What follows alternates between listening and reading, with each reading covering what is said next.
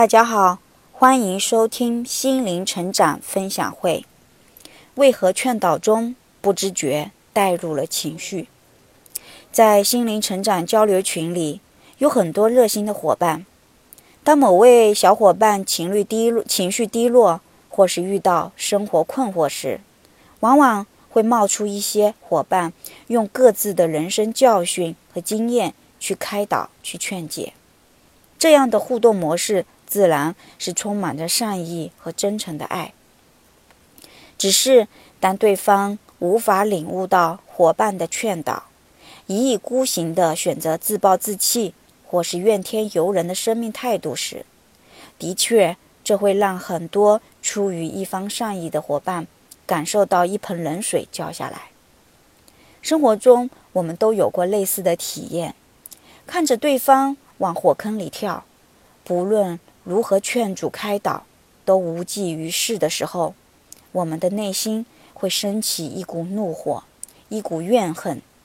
于是，原本出于好意的劝导安慰，此刻就变味成了一种愤怒，甚至言语攻击，严重的导致不欢而散，好事变成了坏事，还给自己无端平添了一肚子的怨气。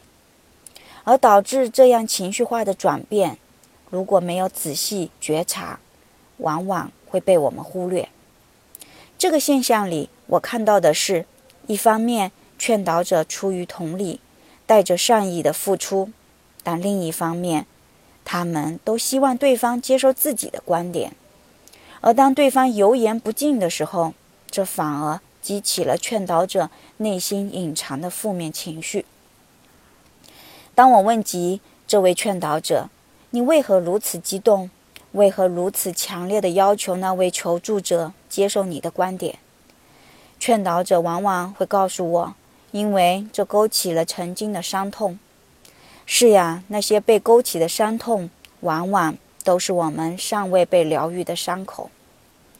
于是，当劝导者看到另一位求助者正走着与自己曾经一样，痛苦的道路时，劝导者想要极力劝阻他，因为他明白那个旅程会很痛苦，乃至于如今的他都未能轻松地回顾那段过往。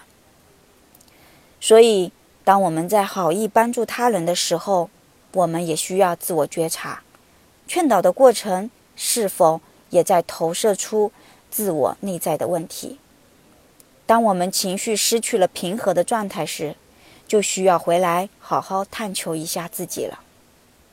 当我们能坦然安宁地看待过往那些磨难的时候，我们不会过多的干预求助者执迷不悟的状态，因为体验痛苦是我们走向成长、蜕变、找回自己的必经之路。唯有体验，才能让每一个生命。领悟出属于自己的人生智慧，所以不如放手，让他们去体验吧。我们只需要静静的等候在那里，等候那些求助者开始试图向内找答案，而非向外索取爱和指责。帮助他人的前提是我们先有能力帮助自己和解决自身的困扰，否则最终没有帮到他人。反而给自己带来了一些伤痛，而当我们受到对方的负面情绪影响的时候，也就是回来关照自己的时候了。同时，请暂停我们的善意，因为此刻更需要被关注的是我们自己。